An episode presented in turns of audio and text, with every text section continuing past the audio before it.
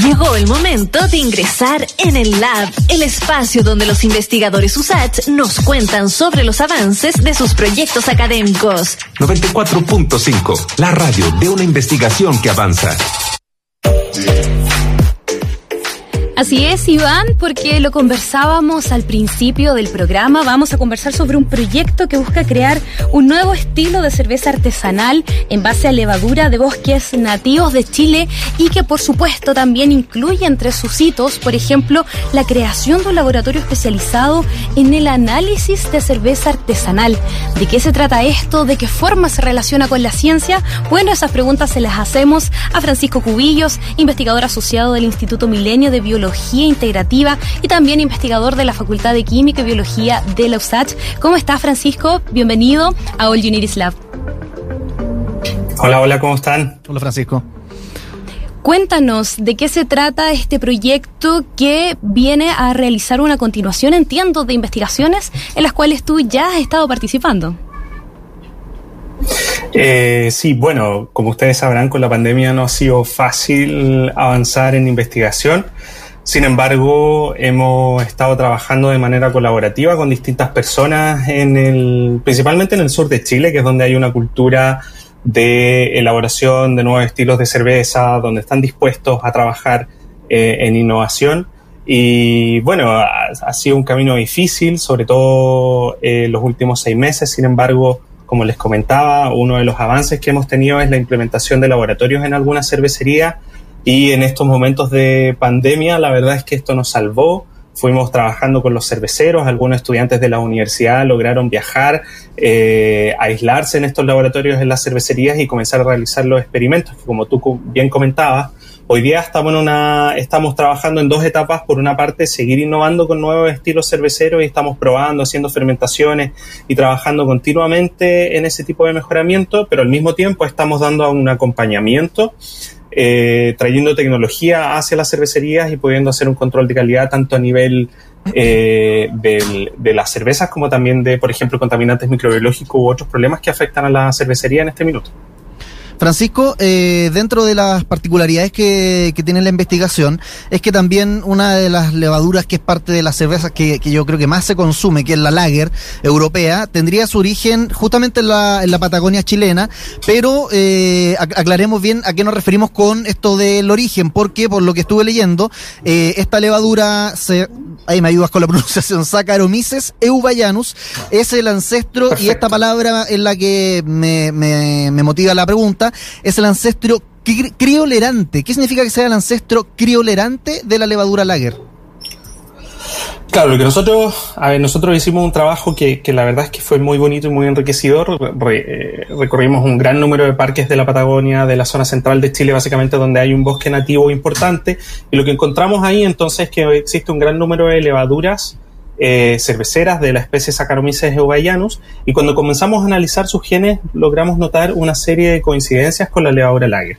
Y dentro de las conclusiones que nosotros obtuvimos que en Chile existía una gran diversidad de esta levadura y que eh, en el fondo la levadura lager tenía zonas de su ADN que provenían exactamente de levaduras que estaban presentes acá en, en la Patagonia chilena y que por lo tanto nos hacían permitir inferir de que existió una migración en algún minuto de la, de la historia de nuestro planeta mm. desde entonces bosques eh, patagónicos mm. eh, hacia seguramente el hemisferio norte y, y, que entonces esas señales todavía siguen presentes en el ADN de estas levaduras. Ahora, respecto a tu pregunta de crío tolerante, eh, como, como, como sabrán ustedes, la, bueno, si uno la, la, cerveza lager la consume helada, ¿cierto? Uno no, no, no, la pone en el microondas y la consume a alta temperatura, sino que es ideal, ¿cierto? Que esté heladita, esa imagen nada que, una cerveza tibia. claro, ¿cierto? No corresponde. Y esto también es porque efectivamente la fermentación ocurre a baja temperatura eh, y esto le da una serie de propiedades organolépticas, por eso también las consumimos a baja temperatura. Eh, y esta capacidad de, poder vivir, fermentar y trabajar a baja temperatura se lo da esta levadura que de hecho vive en bosques de mucha altura en los Andes, que son bosques fríos, que son bosques de nieve y que está asociado a árboles que solamente pueden vivir a baja temperatura. Francisco, eh, vamos un poco también a conversar sobre el método, porque cuando hablamos de ciencia y cerveza, quizás nuestros auditores y auditoras podrán pensar que no hay quizás mayor conexión respecto al desarrollo del método científico, pero por ejemplo entiendo que en el caso de este proyecto hay involucrados análisis microbiológicos, físico-químicos, sensoriales. Entonces, si nos puedes hablar un poco del método y de qué forma ustedes, cuando se refieren al laboratorio y lo vinculan con la palabra cerveza, también estamos hablando de investigación científica. Esto es absolutamente científico. O sea, si nosotros nos remontamos a los primeros trabajos de Louis Pasteur, fue él quien vio efectivamente que la cerveza, la producción de cerveza no era, no era un proceso espontáneo, digamos, que ocurría porque sí, que tú ponías los componentes ahí e iba a ocurrir, sino que existían unos pequeños microorganismos que lo realizaban.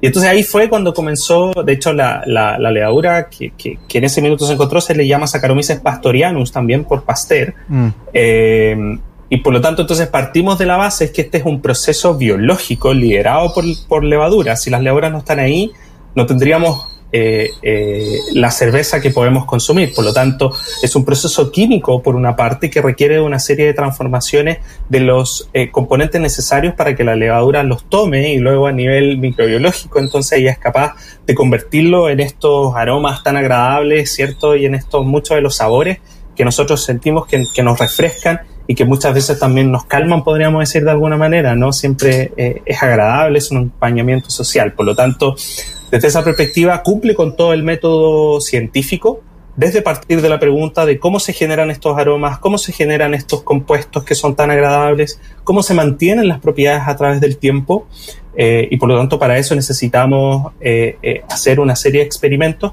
que nos permiten llegar eh, a un producto el cual es estable, es reproducible y sobre todo tiene atributos que son preferidos por las personas. Francisco, estamos eh, conversando con Francisco Cubillos, investigador asociado del Instituto Milenio de Biología Integrativa y también de la Universidad de Santiago de Chile. Te quería consultar por las distintas, justamente nadie estaba preguntando por el laboratorio y en el laboratorio han, entiendo yo, logrado aislar cada vez eh, mayor, mayores cantidades de cepas distintas de, esta, de estas levaduras. Eh, ¿Cuál es la diferencia entre todas estas cepas que han, que han ido aislando y cómo ha sido ese, ese progreso? Porque entiendo que entre más eh, fueron investigando, más se fueron yendo al sur, más iban encontrando.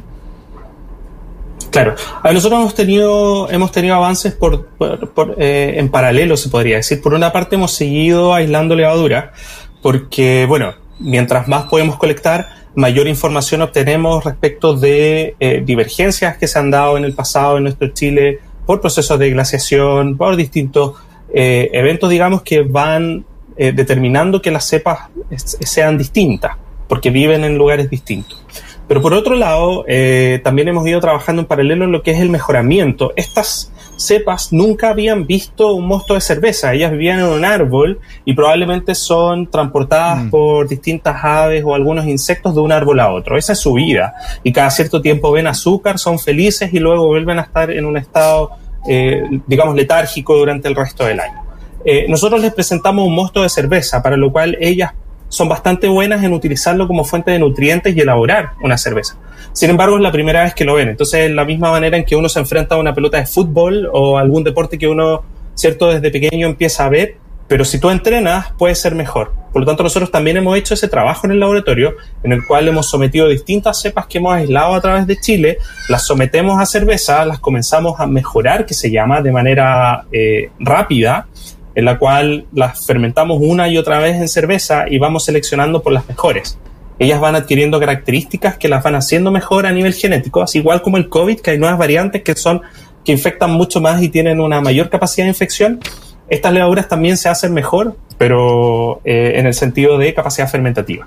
Por lo tanto, nosotros podemos ir seleccionando en el laboratorio, ir identificándolas y vamos mejorando el proceso, disminuyendo los tiempos de fermentación, mejorando los aromas y entonces también mejorando estas cepas que finalmente pueden tener una salida eh, eh, comercial, que es lo que hoy día estamos haciendo con productores de cerveza en distintas partes de Chile. Claro, Francisco, justamente hablando de mejoras y también detallando un poco los próximos pasos que ustedes pretenden desarrollar en este proyecto que entiendo que está asociado a un FIC, ¿cierto? Esto es un Fondo de Innovación para la Competitividad Regional.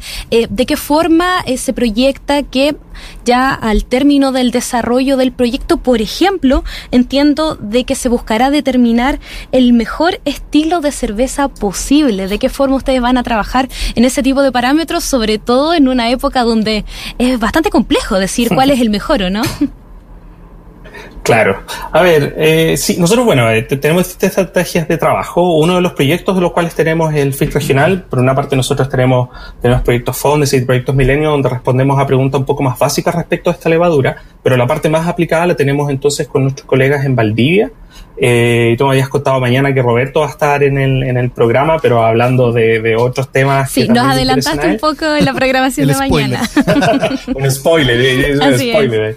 Pero eh, claro, la verdad es que, bueno, con Roberto hemos estado trabajando entonces eh, eh, junto con, con, cerveceros y una forma que estamos haciendo ahora. Entonces, nosotros tomamos las mejores levaduras, se las pasamos a cerveceros locales, estamos trabajando con Cuello Negro, estamos trabajando con Saika, estamos trabajando con Barrel Growler en, en Valdivia. Y por lo tanto, entonces ellos toman la levadura y dicen, a ver, la verdad es que yo creo que esta levadura va muy bien con un estilo stout, con una, con una amber, con una, no, yo voy por una lager clásica. Y entonces, por ejemplo, yo ahora en mi refrigerador tengo varias cervezas, pero las tengo guardadas netamente con fines de estudio. Para la ciencia. Con los cuales entonces ellos ya me, para ciencia, efectivamente, están bien guardadas. Las tengo bien escondidas porque si no, no van a durar mucho. Entonces, la verdad es que están ahí porque vamos a hacer una cata vía online donde todos vamos a probar esta cerveza, vamos a comparar los distintos estilos, vamos a hacer una evaluación profesional y entonces vamos a tratar de sacar conclusiones de cuáles son los estilos que mejor se acomodan a nuestras levaduras con el fin de poder trabajar hacia un estilo único que nos defina. Algo que hemos intentado trabajar bastante es que ojalá logremos obtener un estilo que nos defina como país, que defina a la región también, que defina a cualquier cervecero, en el cual no solamente tomamos una receta eh, que de alguna manera se copia de, de, lo que han desarrollado otras personas en otros continentes, sino que más bien nosotros somos capaces de crear una interacción de un mosto único con nuestras levaduras que son propias de Chile y por lo tanto llegamos a una combinación que es netamente nuestra, con identidad y que también sabe muy bien. Eso, Qué interesante eso que dice, disculpe Iván, eh, esa frase, una cata de cervezas en nombre de la ciencia, buen concepto. De hecho, de, al final hablaba de la identidad y, y, quizás como para ir redondeando también yo creo que es importante, antes de que se acabe la entrevista, destacar eh, la posibilidad de tener una cerveza con denominación de origen. También cómo, cómo sería esa tramitación, porque hasta ahora eh, son pocos los productos chilenos que tienen denominación de origen. Está la, la sal de Cahuil, están los trabajos en greda en Pomaire, bueno, entre otros. Pero acá se sumaría la cerveza. ¿Cuál sería el factor determinante para poder hablar de una cerveza chilena con denominación de origen y qué tan posible lo es. Claro, eh, ese es como el gran desafío que nosotros tenemos y tenemos una hoja de ruta que en el largo plazo lo podamos lograr. Ahora, para esto se necesita que los componentes sean locales. Y nosotros lo que más destacamos es que efectivamente la levadura eh, es local, es de la región de los ríos, en, en, en, en, particular lo que estamos trabajando en este FIC. Pero además la idea entonces es trabajar con, con, con, componentes locales. La malta también se puede obtener a nivel local, también hay cultivos de lúpulo y por lo tanto entonces vamos trabajando netamente en tener eh, un 100% de los componentes de manera local. Eso ya es un buen comienzo para la denominación de origen, pero no solamente tiene que cumplir con ese concepto, sino que además, como te decía anteriormente, tiene que tener una identidad y tiene que ser buena. Tenemos que llegar a un producto que sea bueno, que sea comercial y que si mañana, por ejemplo, tú puedes estar en un bar en Europa, tú puedes decir, la verdad es que quiero una cerveza de estilo chilena, una cerveza de estilo valdiviana o algo en el fondo que nos, que nos caracterice y que nos distinga de lo que ya se ha realizado eh, en otros lados, ¿cierto? Que nosotros hoy día, tú sabes, y, y, se pueden conocer distintos estilos de cerveza dependiendo de qué parte del mundo provienen, sobre todo en Europa, pero la idea es que también nosotros desarrollemos algo propio y para eso una forma de avanzar es a través de la denominación de origen, primero protegiendo entonces eh, nuestra levadura, protegiendo eh, los logros a nivel tecnológico que, que realicemos. Y por último, quiero mencionar de que esto no es no es, no es, no es menor, porque nosotros tenemos denominación de origen de la mayoría de los productos son, digamos, productos naturales, se podría decir. Eh, mm. No son desarrollos tecnológicos. Por lo tanto, este es un desafío para la ciencia porque corresponde a un desarrollo tecnológico. No se trata solamente de un producto eh, que, que, que, tú compras digamos, porque fue cultivado o lo que sea, o porque hace mucho tiempo se ha estado cultivando. Pero como el ejemplo que te daba de la sal de Cahuil, por ejemplo, que no... Claro, claro, sino que esto requiere de un desarrollo tecnológico con conocimiento científico sí. y, y, y, que por lo tanto nos, nos, está tomando una gran cantidad de esfuerzo, pero para allá queremos estar, eh, estar trabajando y lo más importante es que estamos trabajando en conjunto con, con, los cerveceros, quienes a nosotros nos enseñan mucho también, y podemos entonces ir en conjunto creciendo eh, y tratando de, de, de, de tirar de esta carreta. Francisco Cubillos, investigador asociado del Instituto Milenio de Biología Integrativa y también investigador de la Facultad de Química y Biología de USACH.